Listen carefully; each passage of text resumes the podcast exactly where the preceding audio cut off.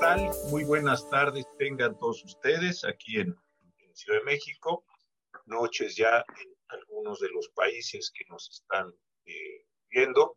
Eh, veo aquí la lista de personas en el chat y sé que están en otras regiones del continente. Muchísimas gracias por acompañarlos en este programa de los martes constitucionales que con varios amigos estamos tratando de organizar en este canal de IntelliJuris para lograr la difusión de la cultura jurídica en nuestra región.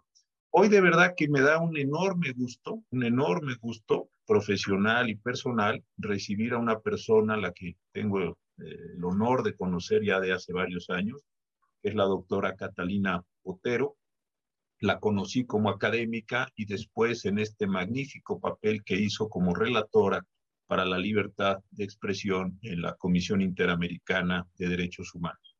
A Catalina la conocí, creo, si no estoy mal, como decana de la Universidad de los Andes, después, insisto, como relatora de la libertad de expresión eh, y en algunas otras actividades que ella realizó como juez de la Corte Constitucional de Colombia. Actualmente Catalina está trabajando en un proyecto en la Universidad de Columbia y algo que va a ser muy importante para el programa de hoy está en el Consejo de Supervisión sobre o frente a Facebook y a Instagram, que es uno de los temas, me parece, más apasionantes que podemos ver hoy en temas de libertad.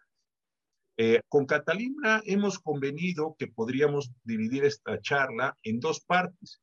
La primera es cómo encontró ella la libertad de expresión en, la región, en, forma parte del sistema interamericano, qué sucedió durante el periodo que ella, insisto, ejerció el cargo de relatora y después qué está viendo hoy en día, si está preocupada o no con lo que sucede. Y en segundo lugar, algo que me pareció importantísimo, obviamente ella lo manejará con muchas reservas, ella es una profesional, lo que nos pueda contar sobre este órgano de supervisión para o de Facebook. No pertenece a Facebook, no pertenece a Instagram, pero realiza funciones en este sentido que creo que todos tenemos muchísimas dudas, qué podemos decir, qué no podemos decir, cuándo nos van a bajar, qué recursos tenemos, etc. Pero si les parece, quisiera comenzar con una bienvenida de veras muy, muy afectuosa. Eh, Catalina, hace tiempo que no te veo personalmente, pero por aquí me da mucho gusto verte también y tan activa como siempre. ¿Cómo estás para empezar como debe ser con las buenas formas? Muchas gracias, José Ramón. Estoy muy contenta de estar aquí contigo. Realmente creo que esta experiencia, este experimento que ustedes tienen de, las, de los martes constitucionales cualifica el debate público. Yo creo que es de esto de lo que tenemos que hablar. Em, para esto es que sirven las redes sociales, para esto es que tenemos que usar la tecnología. Creo que es un, que es, que, que es un gran, digamos, experimento de cualificación del debate y yo me siento muy contenta de estar aquí por eso y por estar contigo, que eres una persona a la que admiro y aprecio tanto. Gracias, gracias querida Catalina. Oye, vamos a empezar. Tú llegaste un buen día, a ver si nos cuentas, llegaste como relatora, ¿qué te encontraste? ¿Cuáles eran tus preocupaciones? ¿Qué, qué momentos estaba viviendo en la libertad de expresión cuando tú asumes esta, esta importante relatoría? Bueno, déjame contarte un poquito más atrás y si se interrumpe el internet, me avisas. Hemos tenido problemas de internet. Hoy cualquier cosa yo me acerco. ¿Está mal? No, de repente se hace un poquito lento, pero, pero yo te digo, yo te digo, sí. Tú me avisas. Déjame solo mencionarte algo que yo creo que es importante. La libertad de expresión fue un derecho muy maltratado en la última parte, digamos, de la segunda parte del siglo XX en las Américas, en general en el mundo entero. Eh, particularmente en las Américas, pues por las dictaduras del cono sur, por los conflictos armados y los regímenes autoritarios de Centroamérica. Era un derecho bastante menospreciado y maltratado. Lo que pasó a finales del siglo XX, inicios del siglo XXI, y eso tiene que ver con lo que, con lo que yo pude hacer en la relatoría Em, y con las decisiones que ha tomado la Corte, y la, Corte Interamericana y la Comisión Interamericana, en ese momento, de finales del siglo XX y principios del siglo XXI, que es un momento que podríamos llamar como primavera democrática latinoamericana, es el único momento en el que todos los estados de la región, salvo Cuba, tenían a un presidente elegido democráticamente, que estaba dispuesto además a entregar el poder democráticamente, que no está dispuesto a quedarse en el, pues, digamos, eso, eso no estaba en ese momento, no hacía parte del consenso, había un consenso en torno a los derechos. Y, de ahí surge la Carta Democrática Interamericana. Ahí surge la Relatoría de Libertad de Expresión, exactamente en ese contexto en ese contexto, digamos, de esa primavera democrática y constitucional, grandes reformas constitucionales, transformaciones políticas muy importantes, transición política en México, ¿no?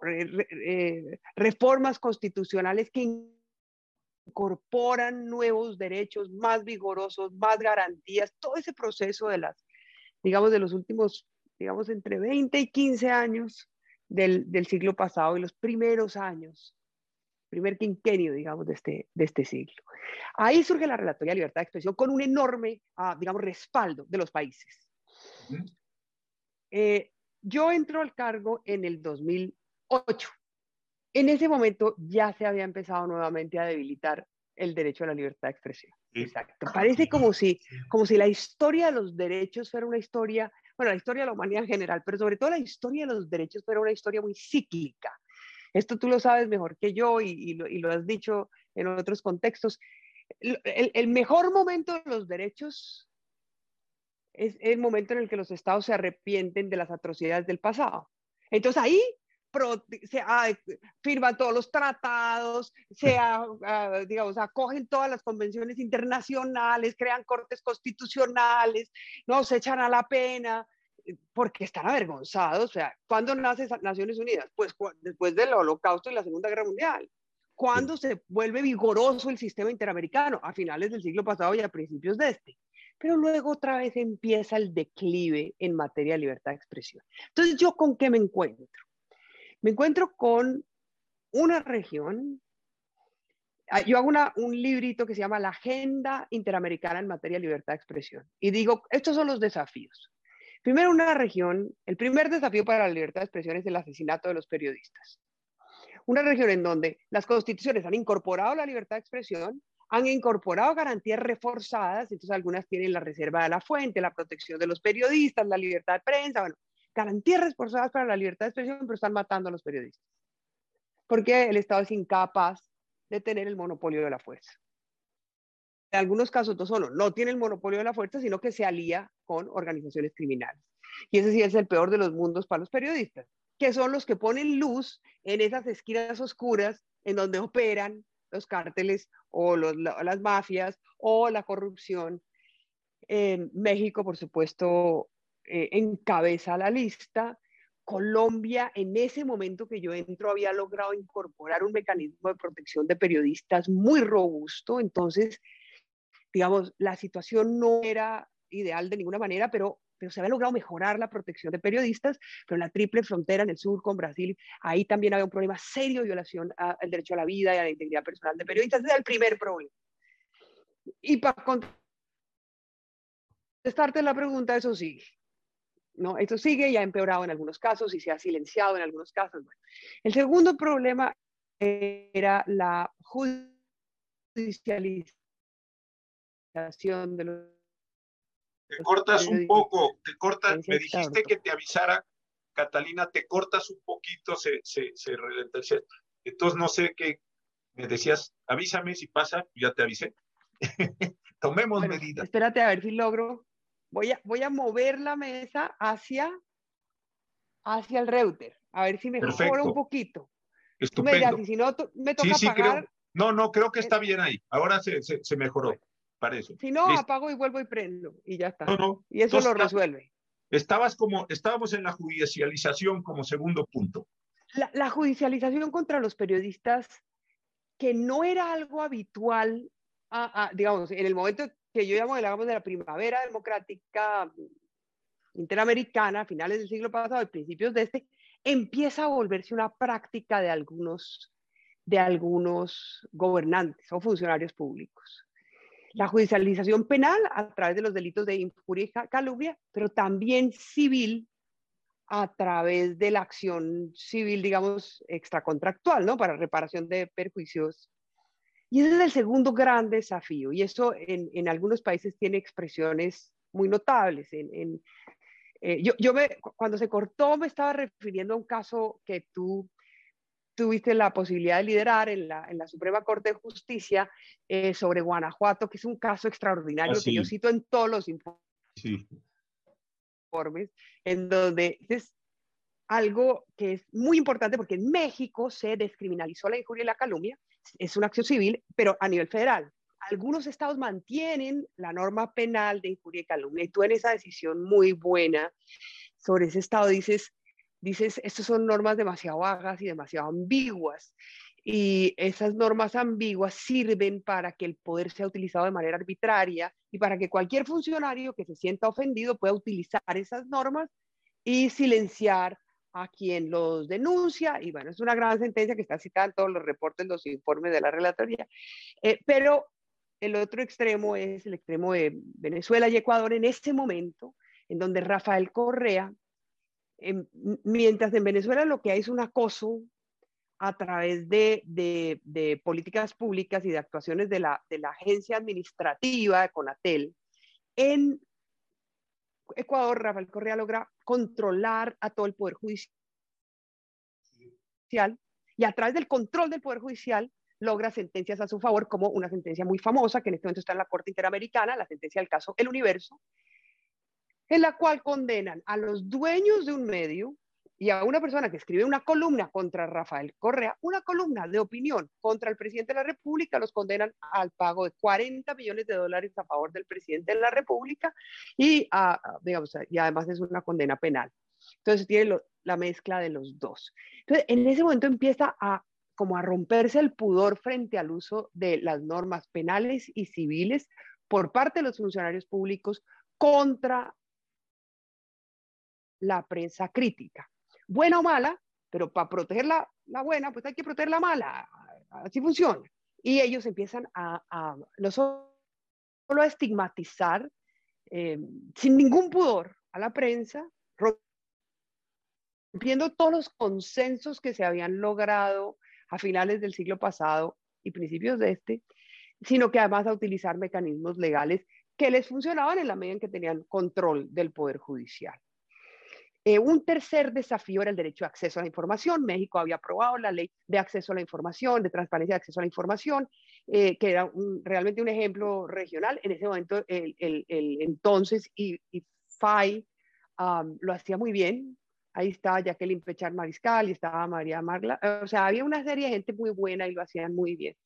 Eh, pero el resto de los países no tenía leyes de acceso a la información y no tenía autoridades autónomas, que es fundamental mantener la autonomía para que realmente se proteja el derecho. Si el Ejecutivo logra controlar esas autoridades, pues, pues esas autoridades van a obedecer a la voluntad del Ejecutivo y olvidemos del derecho de acceso a la información. Ese es como el tercer gran eh, desafío. Entonces, yo, te, yo, yo, lo dejaría por ahora y, y, claro, hay, había un cuarto desafío en ese momento que hoy es distinto, que era la concentración de la propiedad de los medios de comunicación, o sea, la importancia de diversificar, de, de, de que fueran más de que el acceso a los medios de comunicación fuera más diverso y más plural. En el 2008 las redes sociales no son lo que son hoy. O sea, hace 12 años no existían. Esto hubiera sido imposible hacerlo. Uh, entonces, eh, que ciertos sectores tradicionalmente invisibilizados pudieran acceder al debate público, ampliándoles el parlante a través de, por ejemplo, la creación de medios comunitarios era fundamental. Entonces, ahí está todo el tema de la, de la diversidad y el pluralismo en los medios de comunicación. Eso fue la gran, eso fue la agenda y yo me ocupé de todos esos temas, impulsando casos ante la Comisión Interamericana, ante la, ante la, ante, ante la Corte Interamericana, informes de país, informes temáticos, uh, haciendo entrenamiento de estos operadores jurídicos, etcétera, para sobre todo enfocarnos en esos, en esos temas de la violencia, la judicialización, eh, el acceso a la información y la diversidad. Ahora, tú como gran experta que eres, como estudiosa académica, y ahora en este programa en el que estás participando con la Universidad de Columbia, las charlas que das por, por todos lados, eh, lo que escribes, ¿tú cómo dirías que estamos hoy si tomamos estos cuatro ejes que tú nos dijiste, llegas, llegas, te pones una, una agenda y dices, voy a, tratar de mejorar esto. Y hoy estamos, pues yo creo que con franqueza, creo que estamos peor. Tenemos un número creciente de periodistas muertos, tenemos acallamiento. Desde luego están lo que dices tú, las redes, que pueden tener una condición complementaria, pero también hay granjas de bots. Eh, uno opina una cosa y se le caen a uno eh, todas las redes, en fin. ¿Cómo, dirías que está hoy la libertad de expresión en la región eh, en este momento, después del, 2000, después del 2008, que fue cuando tú tomaste esta, esta muy importante encomienda y que me consta que lo judicializaste, que lo impulsaste, que hiciste unos informes buenísimos, eh, yo los tengo por aquí, en fin, ¿cómo, ¿cómo crees que estamos hoy? El corte de caja hoy en libertad de expresión en la región. Yo creo que pasa un poco lo mismo que pasa con muchos otros temas y derechos, y es que tenemos, tenemos como movimientos tectónicos en direcciones cruzadas. Entonces, hay países que han incorporado la jurisprudencia de la, de la Corte Interamericana. O sea, la, Corte Interamericana durante esa época ahí, eh, profirió una jurisprudencia muy robusta, ¿no? muy importante en materia de libertad de expresión, de protección del derecho de acceso a la información, de, de obligaciones estatales de protección a los periodistas en riesgo, muy robusta. Algunos países se han tomado en serio esto y entonces los jueces hablan del control de convencionalidad y hacen control de convencionalidad y, y, se han producido, digamos, como desarrollos muy sofisticados en algunos países que antes simplemente no hablaban en, en términos de derechos. El, los derechos eran como, mientras no estuvieran en un decreto o en una ley, digamos, eso no existía. Y ahora sí, ahora los derechos constitucionales y, y, la, y de la convención en muchos estados son normas que algunos operadores jurídicos se toman en serio. Pero por el otro lado, el otro gran movimiento tectónico es que yo creo que hemos tenido un declive en materia democrática.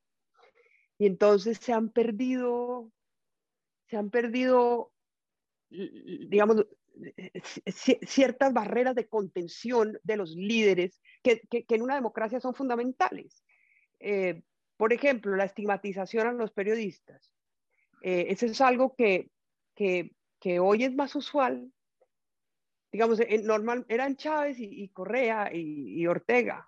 Ahora hay varios otros que acuden a ese mecanismo cuando consideran que las críticas están siendo injustas, cuando lo que un funcionario tiene que hacer cuando hay una crítica que es injusta es responder con datos, con razones, pues porque eso es funcionario público, tiene un mayor, tiene la obligación de someterse a un mayor escrutinio. Parece que hoy esos escrúpulos se han perdido, no solo en gobernantes, sino en, sino en, en otros funcionarios muy importantes, legislativos, incluso en algunos casos de los poderes judiciales, que ya es gravísimo, eh, o de las Fuerzas Armadas, que es, que es todavía más grave, o sea, cuando las Fuerzas Armadas dicen que los periodistas son sus enemigos o que los jueces son sus enemigos. O sea, cuando estas personas dicen que quienes tienen la tarea de controlarlos son sus enemigos, estamos entrando en una dinámica, en una lógica política que no es que no es muy compatible con la democracia y eso también está pasando. Y entonces ahí el periodismo está amenazado y los periodistas están amenazados. Yo no creo que eh, haya disminuido en Colombia ha aumentado la tasa de violencia contra periodistas, el contexto de las manifestaciones que se están dando lo muestra. Eh, ya decir soy prensa no significa nada. Eh, y eso ha pasado en muchos otros países, ¿no? Ha pasado en Chile, ha pasado en Brasil, ha pasado en México. Entonces tenemos que, eh, digamos, cuando digo eso me refiero a la violencia en manifestaciones contra, contra periodistas y luego la violencia macrocriminal contra periodistas en México ya parece que no se habla mucho de eso. Creo que las cifras ah, lo, lo, que ha pasado es que el periodismo ha dejado de operar y hay lo que se llaman zonas completamente silenciadas. Entonces, pues claro, ya no matan a nadie porque nadie se atreve a hacer investigación. Y los pocos que se atreven están seriamente amenazados. Ahora en México existe un mecanismo de protección contra periodistas que, que pues cuando yo me fui ahí teníamos un diálogo muy a veces era muy tenso con, con, el gobierno mexicano, pero era un diálogo sobre cómo había que mejorar ese mecanismo. En realidad yo a eso, yo no, yo no le he hecho seguimiento en los últimos eh, seis años al mecanismo, no sé cómo esté funcionando, pero pues ojalá se lo estén tomando en serio. No, muy mal. acá, acá las tasas son, eh, se incrementan y está sucediendo lo que tú dices. Hay esta percepción de que ciertas zonas, ciertas personas están siendo eliminadas físicamente de forma específica para acallarlos. ¿Y tú tienes la impresión que las redes pueden compensar esto o son dos actividades completamente distintas, el periodismo formal? Las redes pueden iluminar esos, eh, esos rincones oscuros que tú decías, o las redes no tienen esa potencialidad desde tu punto de vista como también muy estudiosa que eres del fenómeno. Porque a veces queda la idea así, bueno, es cierto que ese periodismo, déjame decirlo, yo no lo, nunca lo diría en términos peyorativos, pero ese periodismo viejo, bueno, se ha ido compensando por las redes porque por las redes nos enteramos de otras cosas. ¿Tú crees que se dé esta función compensatoria o estamos hablando de dos cosas distintas? Yo creo que estamos hablando de dos cosas distintas. De ninguna manera, la las redes sociales, la conversación de las personas en las redes sociales puede reemplazar al periodismo profesional. Porque el periodismo profesional es una persona que coge su cámara o coge su libreta de apuntes y se va, investiga, averigua, pregunta o hace análisis de datos. No tiene que ir a ningún sitio, de pronto hace análisis de datos, recoge los datos que están en determinado sitio y hace análisis de datos, eh, eh, indaga y luego informa y muestra la claridad de lo que a uno le parecía complejo, y entonces le la clara, o la complejidad de lo que uno siente que es simple, pero a través de una investigación que puede ser reportería o puede ser una investigación de, de, de datos, digamos, muy sofisticada. Cualquiera de las dos es una actividad específica de una persona que tiene esa profesión y que tiene unos principios para llevar a cabo esa profesión. Eso no lo reemplazan los comentarios en las redes sociales, ni un video descontextualizado, ni, eso no lo reemplazan eh, esas conversaciones en las redes sociales. Ahora, las redes sociales se han servido para que un nuevo periodismo de plataformas digitales pueda surgir. Y eso está bien, porque, eh, eh, porque porque la gente está consumiendo a través de, de las redes sociales, mucho más, cada vez más, no mucho más, depende de los países, pero cada vez más a través de las redes sociales y menos a través de la, de la televisión, por ejemplo. Entonces es importante que ese periodismo profesional se sirva de ese medio para comunicar. Pero eso es distinto a creer que estoy informado porque tengo Twitter o porque tengo Facebook y, porque veo lo que dicen mis amigos y la gente que yo decidí seguir. Eh, eh, eh, eso no informa adecuadamente porque, porque la gente que pone comentarios en redes es gente que tiene otro trabajo, que hace otras cosas y que pone un comentario en virtud de la información que tiene. No es una persona que se va a investigar, ¿no? el reportero que va, pregunta, contrasta, analiza y cuenta la historia. Eso no, eso no, eso no se reemplaza. Claro, yo me acuerdo una vez que viniste ahí a la, en una visita a la Suprema Corte, yo tuve el gusto de conversar contigo cuando estabas en la, en la relatoría. Y hablábamos de eso. Una cosa es tener un acceso a la información, pues a mí me pueden decir, oiga, ¿cuáles son las cifras, los datos? Pues me dan una cantidad enorme de información. Me dice, pues usted averigüelo. Yo realmente como un ciudadano ordinario es, me es muy difícil traducir, comprender, entender las correlaciones, ¿no? Por más que lo tenga ahí encima los documentos, ¿no? Eh, y esto creo que es lo que, lo que estás planteando tú pues si me dice, mire, ahí es, es, información abierta, a ver qué entiende usted, pues la, verdad es probable que entienda muy poco. En cambio, el reportero, como dices tú, que hace el análisis de la base o el que sale a reportear o los dos juntos, en fin, dependiendo ya de los distintos mecanismos, si es una persona que se tome en serio y a ver, ¿por qué aquí era dos, aquí es ocho, por qué subió, por qué pasó, por qué esta secuencia? Es decir, eso, y eso es lo que me parece que estamos perdiendo en esta sociedad, porque pues desafortunadamente los están matando o los están eh, eh, asustando o los están desplazando, que es también otro fenómeno, y creo que nos estamos quedando en muchos pedazos de la realidad ciega, ¿verdad? Claro. Y los matan por eso. Los matan no por tener un de decía de la Suprema Corte de Justicia y analizan, hablan con expertos y le cuentan a una persona que no tiene el tiempo de leerse la sentencia de la Suprema Corte de Justicia, si la, qué es lo que dice la sentencia. si la sentencia avanza en la protección de un derecho o es regresiva en materia de la protección de un derecho, si la sentencia muestra autonomía respecto de X poder o muestra al contrario subordinación. Y lo muestra cuando el periodismo es serio y profesional, es decir, cuando no le rinde pleitesía a nadie, pregunta en todas partes, analiza y muestra las distintas visiones. Eso no se reemplaza y por eso escándalos de corrupción surgen de, los equipos de periodismo de investigación. Por eso son tan valiosos en todas partes del mundo. Por eso los estados digamos, más desarrollados, con democracias más sólidas, lo protegen. Em, nosotros los hemos dejado abandonados. Y creemos que se reemplaza con, con la información que ponen las personas que seguimos en las redes sociales. Y eso es un error gravísimo. Oye, y otro tema que te decías que estuvo en tu agenda, este lo, tratamos menos, pero me, me, pareció también interesantísimo, es la concentración de medios. ¿Sigues viendo esa concentración? ¿Hay entradas, nuevas, nuevas plataformas, nuevas redes? Solo en ese fenómeno, ya no en el de la información, pero en el, vamos a decir, en la propiedad, ¿ves una pluralidad? ¿E, ¿Eso te tiene más, más tranquila o sigues viendo fenómenos crecientes de concentraciones ¿Cómo, estás e, esta parte viéndola antes de, entrar a la segunda parte? Esto creo que nos sirve de puente para entrar a, a los medios electrónicos en los que estás tú haciendo labores de supervisión. Eh, nuevamente, creo que hay, hay en algunos lugares hay radios, o sea, se ha, se ha diversificado, pero la gran propiedad de los medios de comunicación continúa como está. Mm, a pesar de que algunos estados han adoptado la, propuesta de apoyar radios comunitarias en terreno. Pero entonces, nuevamente, tú apoyas radios comunitarias en terreno, pero si en terreno hay un cártel de la droga que no te permite que esos periodistas hagan investigación porque los matan, no te sirve. tienen que poner música, pues, folclórica. O, entonces, no cumplen la función de informarle a la comunidad aquello que la comunidad tiene derecho a saber. Y eso me parece grave. Mm, pero, digamos, sí se ha diversificado en algunos lugares sobre todo en, territorio. Ahora, las, los, nuevos vehículos de información, las plataformas, han diversificado el acceso a la información. O sea, esta conversación que estamos teniendo tú y yo, hoy la puede ver cualquier persona. Nosotros hace 20 años dependíamos de que un medio de comunicación decidiera transmitirla.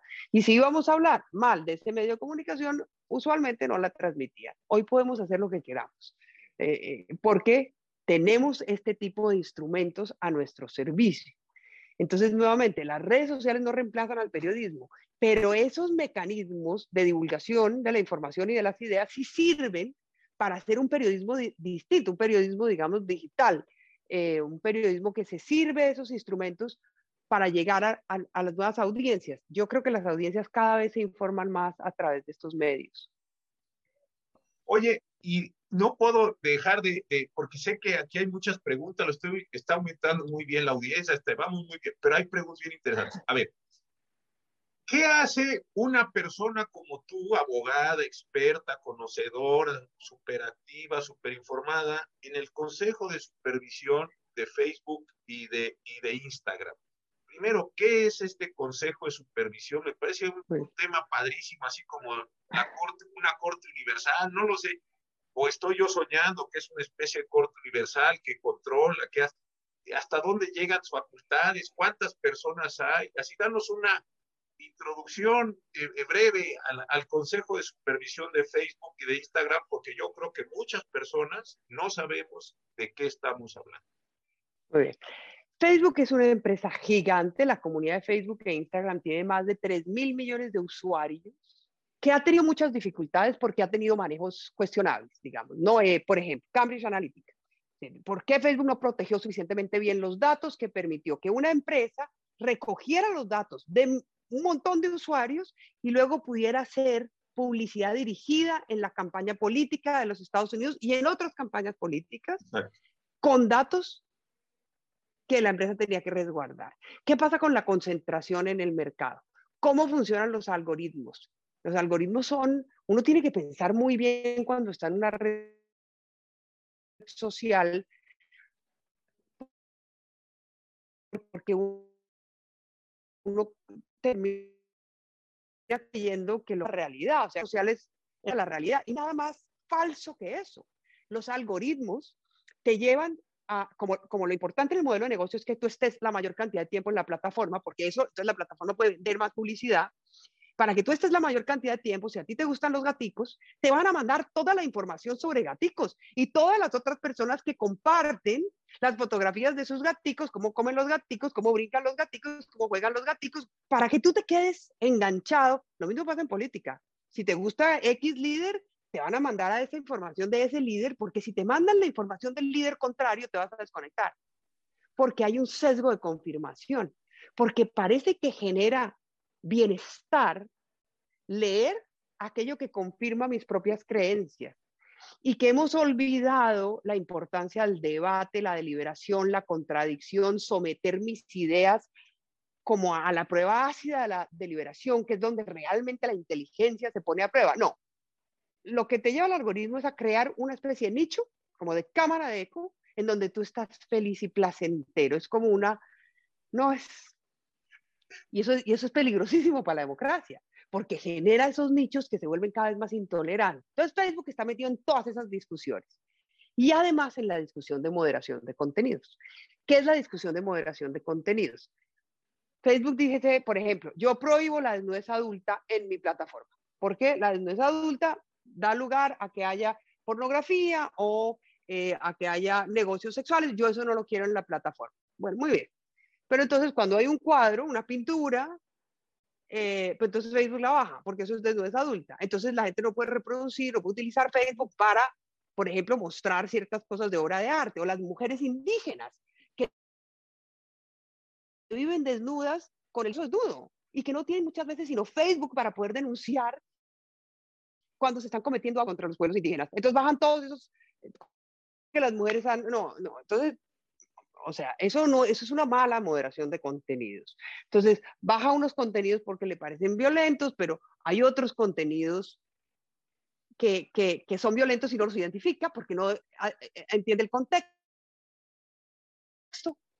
Ahí se crea el Consejo de Supervisión.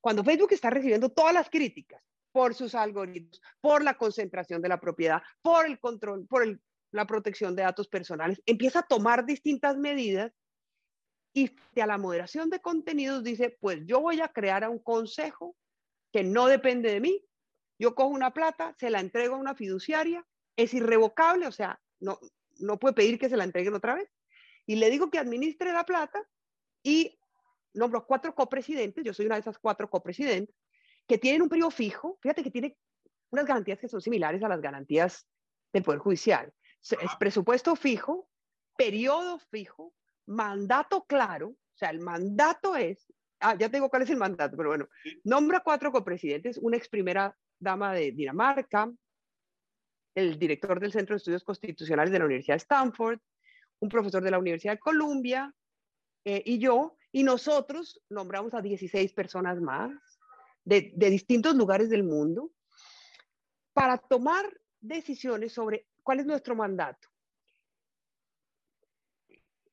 Cuando hay un caso emblemático o difícil, o muy difícil, o que puede producir un daño sustantivo en la vida real de las personas, referido por Facebook al Consejo. En este sentido, tenemos la competencia de una corte. Nosotros no podemos ir y coger un caso. Necesitamos que la gente nos diga, este es mi caso, por favor conozca mi caso. O Facebook, Facebook nos envió, por ejemplo, el caso de Donald Trump y nos dijo, yo hice bien o mal suspendiendo indefinidamente la cuenta del señor Donald Trump el, 6 de, el 7 de, de enero. ¿Eso estuvo bien o estuvo mal? Dígame usted, señor Consejo de Supervisión. Y nosotros nos sentamos, estudiamos los casos seleccionamos los casos que llegan los cuatro del público. presidentes más los 16, o sea, son 20 personas reunidas. 20. Simultáneamente las 20. No, tenemos, tenemos comités.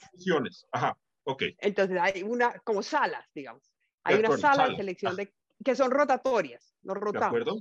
Hay una sala de selección de casos y luego tenemos las salas que proyectan la decisión, pero la decisión va a los 20. Entonces, la decisión del señor, por ejemplo, sobre el caso de Donald Trump, la conoció un, un panel de cinco miembros. Una vez proyectan esa decisión, la decisión viene a todo el consejo deliberamos y votamos. Eso es lo que nosotros casos, que seleccionamos de la gente que van, que, ¿qué casos son? Te bajan un contenido, José Ramón Cosí, usted no puede decir eso, te bajan un contenido, tú apelas ante Facebook, Facebook dice, lo siento mucho, pero eso está prohibido, y entonces tú dices, señores consejo, pueden conocer mi caso, y el comité de selección de casos revisa y selecciona. Y si lo selecciona, lo conoce y luego lo hace público. Y lo segundo que podemos hacer es que eso es obligatorio para Facebook, que hasta ahora ha cumplido todas las decisiones, suba este, baje este, esto estuvo bien, esto estuvo mal, todo eso lo, lo ha hecho. Pero además tenemos la función de recomendarle un cambio en sus políticas, que es la función más interesante.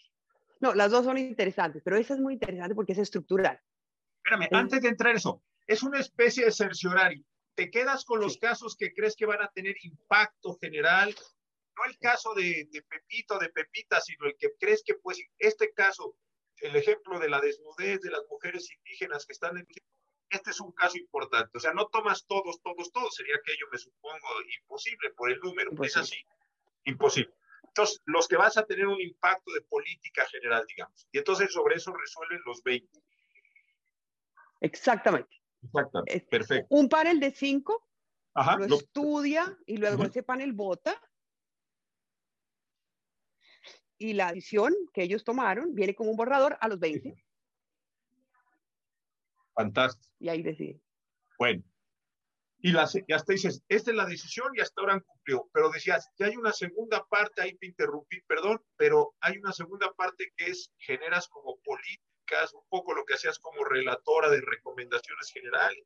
Eso es más o menos. Exactamente. Entonces le decimos a Facebook, por ejemplo, en un caso en donde dio de baja un contenido, porque se, se, mostraban los celos de unas mujeres, pero es que era una, en el contexto de una campaña de lucha contra el cáncer.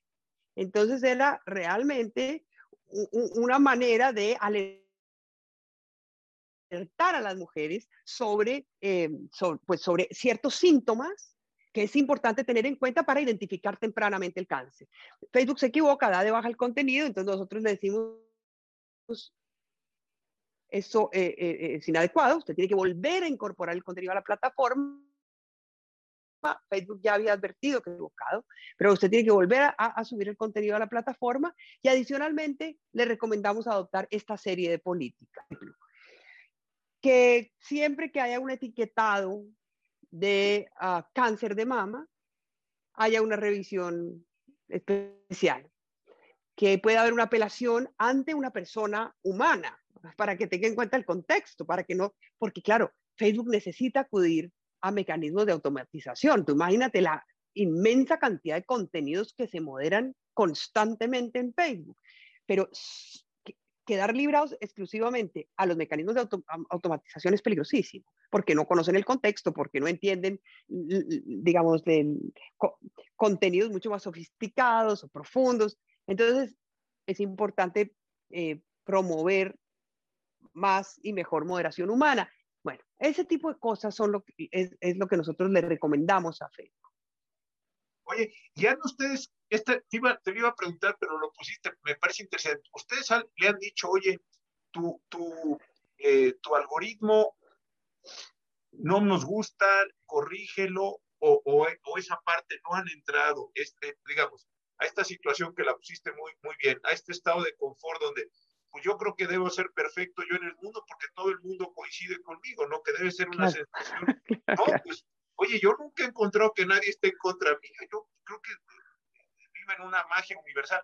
Pero ustedes han entrado a eso de decirle, oye, los algoritmos o, hasta eso no han llegado.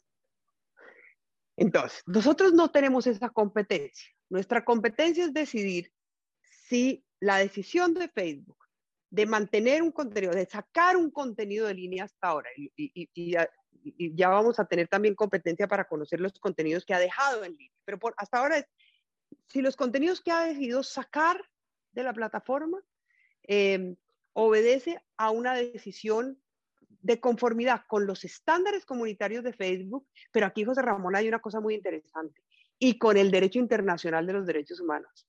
Nuestras decisiones están basadas fundamentalmente en el derecho internacional de los derechos humanos. Es una cosa muy interesante porque es moderación de contenidos a partir de normas globales de derechos humanos, no de, no de las normas de la empresa. Si las normas de la empresa van en contra de las normas de derechos humanos, pues cuando es usado, hemos adecuado las normas de empresa al derecho internacional de los derechos humanos. Entonces es interesante. Con lo cual rompes no tenemos competencia para preguntarle por los Claro, con lo cual rompes la vieja idea de que los derechos humanos, digo, yo sé que es muy vieja y, sé que tú la, la, la, pero esta idea de la dualidad de que los derechos humanos se ejercen contra el Estado, aquí estás ejerciendo derechos humanos contra un particular, una empresa global, bla, bla, bla, todo lo que sabemos, pero me parece que esa inserción es, es, debe ser interesantísima, ¿no? ¿Qué, ¿Qué, contenidos bajas?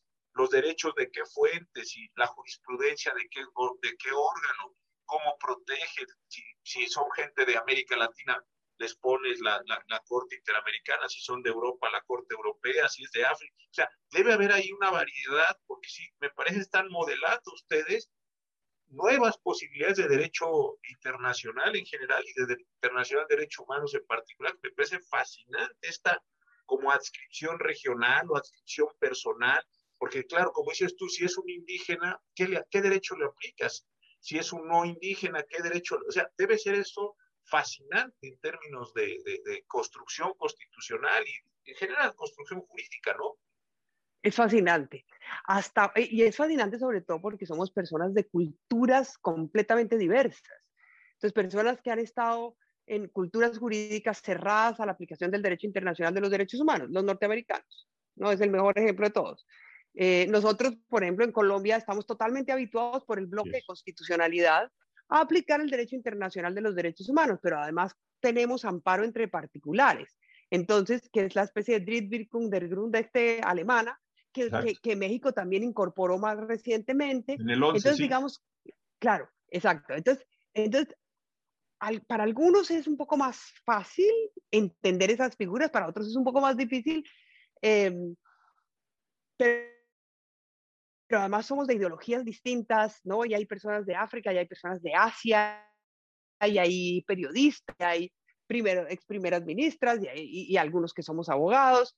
Entonces, esa conversación, el eje que, hemos, que adoptamos es el derecho universal, no los derechos regionales, es el derecho universal. Entonces, nosotros citamos a Naciones Unidas, el plan de Rabat, el relator de Naciones Unidas, y nos guiamos por el derecho universal.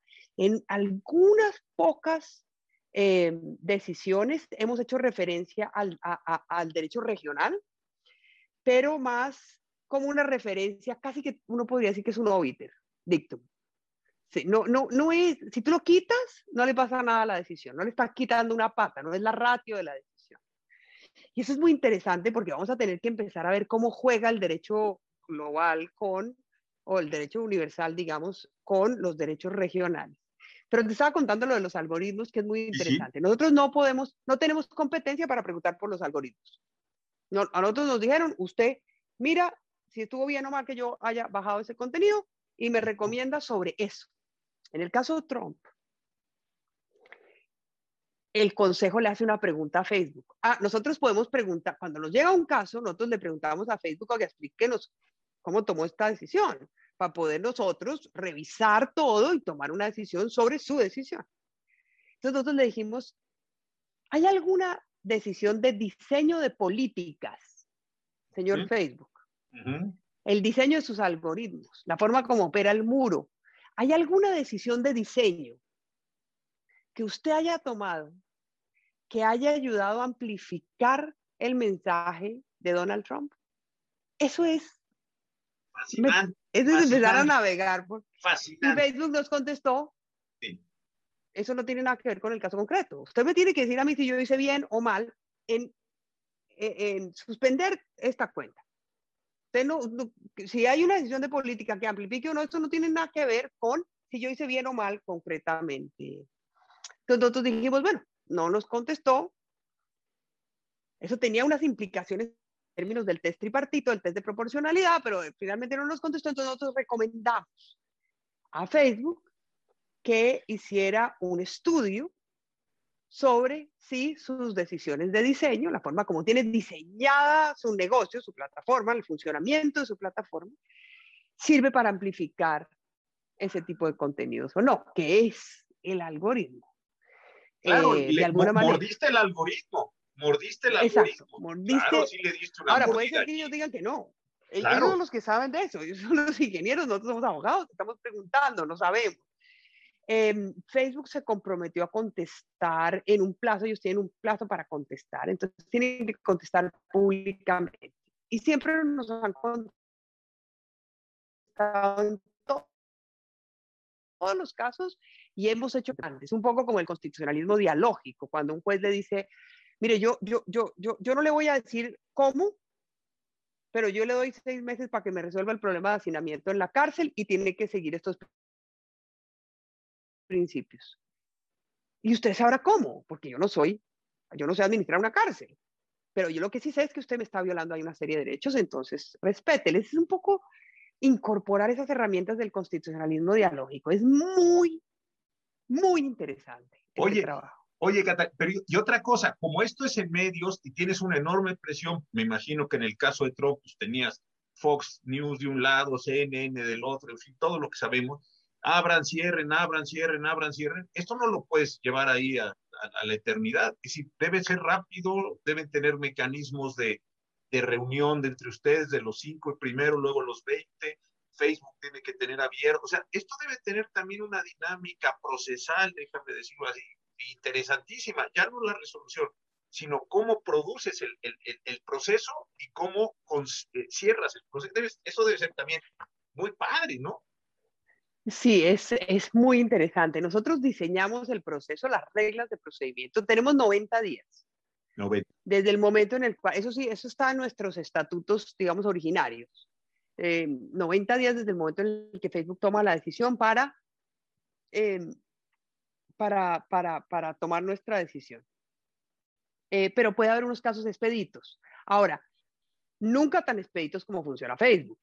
Es decir, si hay un, si hay, si hay, si hay un, si, realmente hay una pieza de pornografía infantil o hay una pieza que, que, que, no sé, expone algo que está totalmente prohibido por el derecho internacional y que hay que, y que, y que de inmediato tiene que salir del, de la plataforma. No, la esclavitud. Nosotros no, nosotros no, no podemos operar a, ese, a la velocidad a la que opera Facebook. Facebook es el encargado de operar con todos sus contenidos, que eso es vertiginoso. Tú imagínate 3 mil millones de usuarios poniendo contenidos constantemente. Las cifras cada vez que te sientas a hablar con Facebook son realmente impresionantes. El volumen de información que se produce. Eh, ahora, ¿qué tipo de información? Era la discusión que teníamos antes. ¿Esa información reemplaza a los medios de comunicación? No, yo no creo, pero el volumen es brutal. Nosotros no tenemos esa capacidad. Somos una última instancia. Facebook en algún momento se refirió a nosotros como la Suprema Corte de Facebook, la última instancia de casos emblemáticos. Oye, pero espérame, y decías que ahora pueden, yo, no solo los que quitas, sino también los que están puestos, decías que se puede abrir una posibilidad que yo diga, oiga, a mí eso me parece sumamente molesto, lo que sea, cualquier calificativo, también ya se va, puede abrir, se va a empezar a abrir esa instancia, déjame llamarlo así, para seguir con el lenguaje judicial. Estamos en el proceso para intentar abrir esta instancia, que es muy interesante. Tenemos una cantidad de problemas de debido proceso. Ahora, esto presenta desafíos. Yo tuve una entrevista con Carmen Aristegui y Carmen muy enfáticamente dijo, una compañía no puede dar de baja una página, no puede suspender una página de un líder político. Ninguna compañía. O sea, ella es periodista, ella defiende al extremo la libertad de expresión. Una compañía no puede abrogarse el derecho de decidir qué es lo que una persona puede decir y no decir.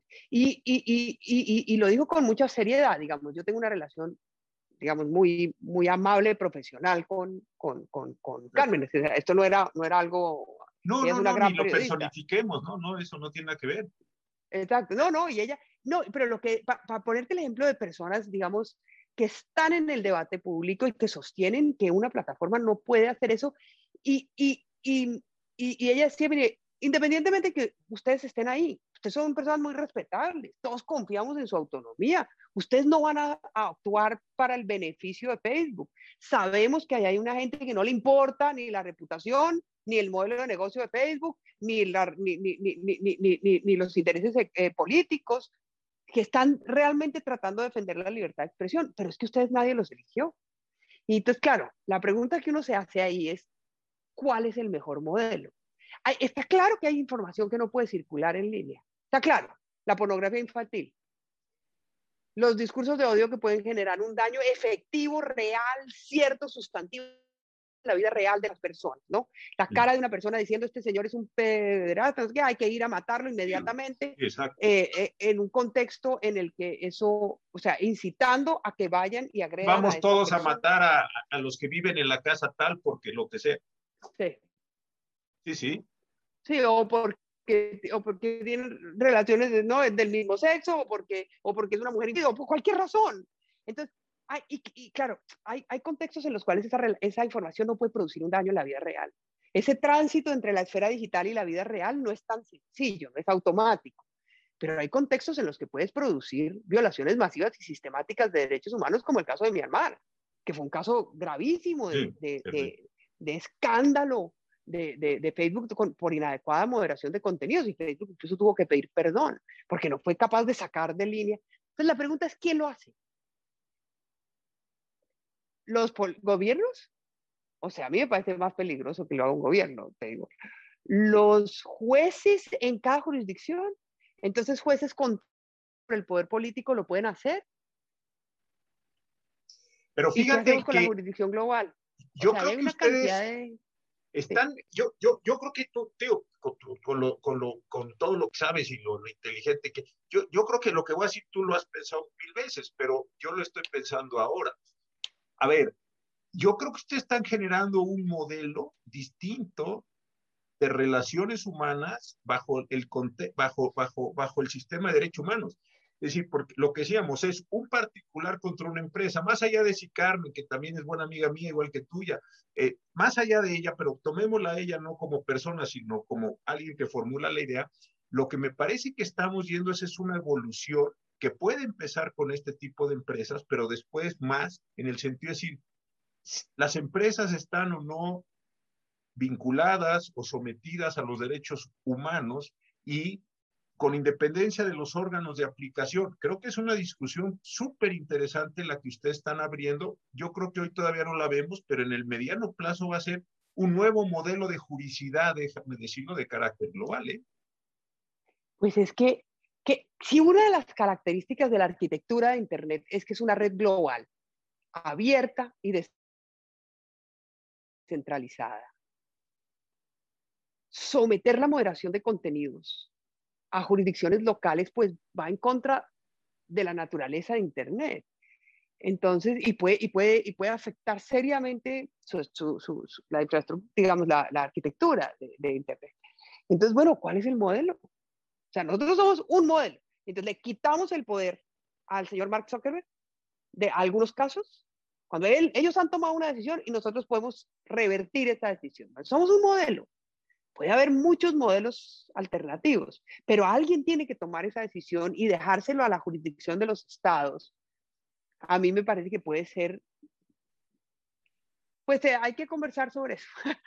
Fíjate, la otra, la otra que estabas abriendo, de esta nueva instancia, competencia, como le queramos llamar, que lo que dices es, ya no es solo lo que ellos deciden poner, sino que yo en esta nueva instancia me parece por eso interesantísimo, es yo subo una fotografía pensando que es una fotografía de una gran vacación que yo tuve o una foto de mi primaria porque estaba yo muy contento con mis compañeros y alguien viene y dice yo creo que baje esa fotografía porque ese señor que está en la fotografía de su primaria, de segundo año de primaria, a mí me molesta porque ahí sale X o Y o lo que sea. Híjole, eso lleva una potenciación, porque entonces sí es una interacción ya mucho más directa. Ya no es Facebook el que toma la iniciativa, sino es Facebook simplemente se vuelve en repositorio y yo soy el que yo, quiero que quite. Esto me parece que tiene una dimensión increíblemente compleja, ¿no? Está padrísimo problema en términos técnicos. Sí, increíblemente compleja y se vuelve, eh, eh, se, vuelve casi que infinita. Eh, ahora, de la misma manera como una empresa solo puede sacar de línea aquella información cuando el derecho internacional de los derechos humanos lo autoriza para sacarla de línea, no cuando le molesta, no cuando va en contra de su negocio, no cuando le puede causar un daño reputacional. No, no, no. Cuando el derecho internacional de los derechos humanos autoriza que usted saque esa información. Ah, entonces puede hacer. El derecho internacional de los derechos humanos prohíbe. El caso perfecto que hemos hablado aquí es la pornografía infantil. La incitación a la violencia, entendiendo por incitación la capacidad real de producir violencia en el mundo real, en la vida de las personas. Eso no está protegido por el derecho internacional de los derechos humanos. Entonces, ¿qué pasa cuando Facebook decide dejar esa información? Pero esa información no está protegida por el derecho internacional de los derechos humanos. Y es lo que tenemos a tener que ver, pero sí, es infinito. Pero fíjate, y, tiene en ese caso, lo, digo esto porque el otro día estaba viendo la foto de segundo año de primaria, no, no creas por eso, eh, eh, eh, la encontré por ahí en un libro y ahí estábamos una bola de chamacos parados en unas bancas, ahí. Y suponte que yo la subiera, no la he subido, no, me gusta subir cosas personales, pero suponte que la subiera, si alguien dijera, oiga, yo quiero que la baje, que, lo que sea. Eh, y entonces la pregunta que, ustedes los van a forzar al diálogo es bien interesante. Oiga, ¿y qué derecho humano se considera usted que se le está violando? ¿Derecho a la privacidad, así genérico? O sea, nadie podemos subir nada.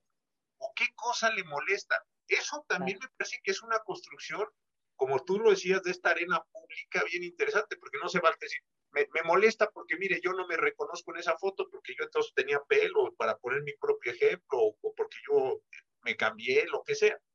Oiga, eso no es una buena razón. Dígame una buena razón en la línea de derechos humanos para que yo baje esa fotografía del señor Cosío que la subió. No sé, me explique, e, eso me parece que abre una discusión, unas posibilidades de discusión más universales, ¿no?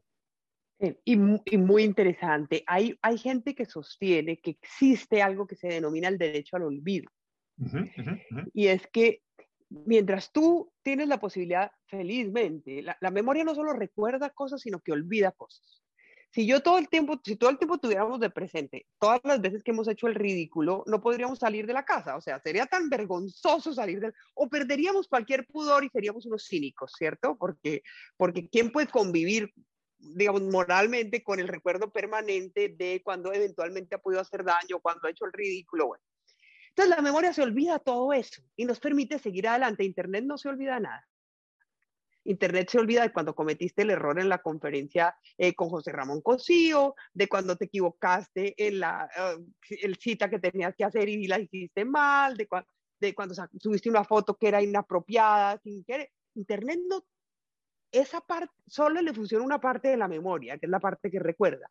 La parte buena, la parte favorable del olvido no lo tiene Internet. Entonces hay gente que dice, pues vamos a exigirlo, vamos a exigir que yo pueda limpiar ese historial, que cuando yo ponga Google, no salga mi entrevista con José Ramón Cosío, porque a mí no me parece que yo fui suficientemente hábil e inteligente o, la camisa con un manchón de comida aquí espantoso, sí, ¿no? Que ni la miro porque puede ser.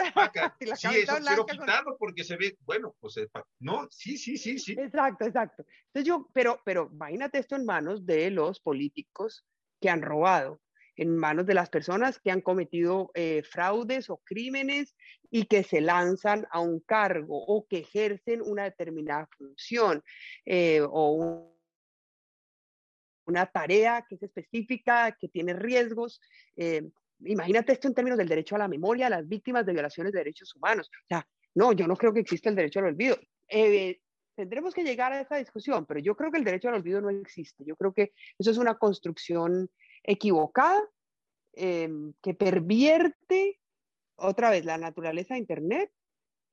yo lo que tengo que alegar es que hay una, lo que alegaría en offline, ante un juez de la Suprema Corte a través de un amparo, señor, mire, que hay una información, se está circulando una imagen de una persona que tuvo una relación sexual, ¿no? Una mujer que tuvo una relación sexual y de manera no consentida fue filmada, están circulando esa imagen, claro, ah, es que eso es otra cosa, eso no es derecho al olvido. Ahí sí hay una violación clarísima del derecho a la privacidad, a la intimidad. Eh, entonces, yo creo que uno tiene que que para restringir la libertad de expresión, uno tiene que tener muy buenas razones. Y esas buenas razones no son esos derechos novedosos que la gente se está inventando, son las buenas razones tradicionales que el Constitucional Internacional de los Derechos Humanos ha construido, ¿no? Con los derechos, con categorías claras, clásicas, fundadas, sí. Y el resto me parece que es una especulación teórica. Oye, Catalina, pues se nos ha terminado el tiempo. Qué magnífica conversación. Yo me imaginaba que iba a ser buenísima porque te conozco toda la actividad que haces, lo lista que eres, lo inquieta que eres, todo lo que acumulas en todas las cosas que andas. De verdad que muchísimas, muchísimas gracias.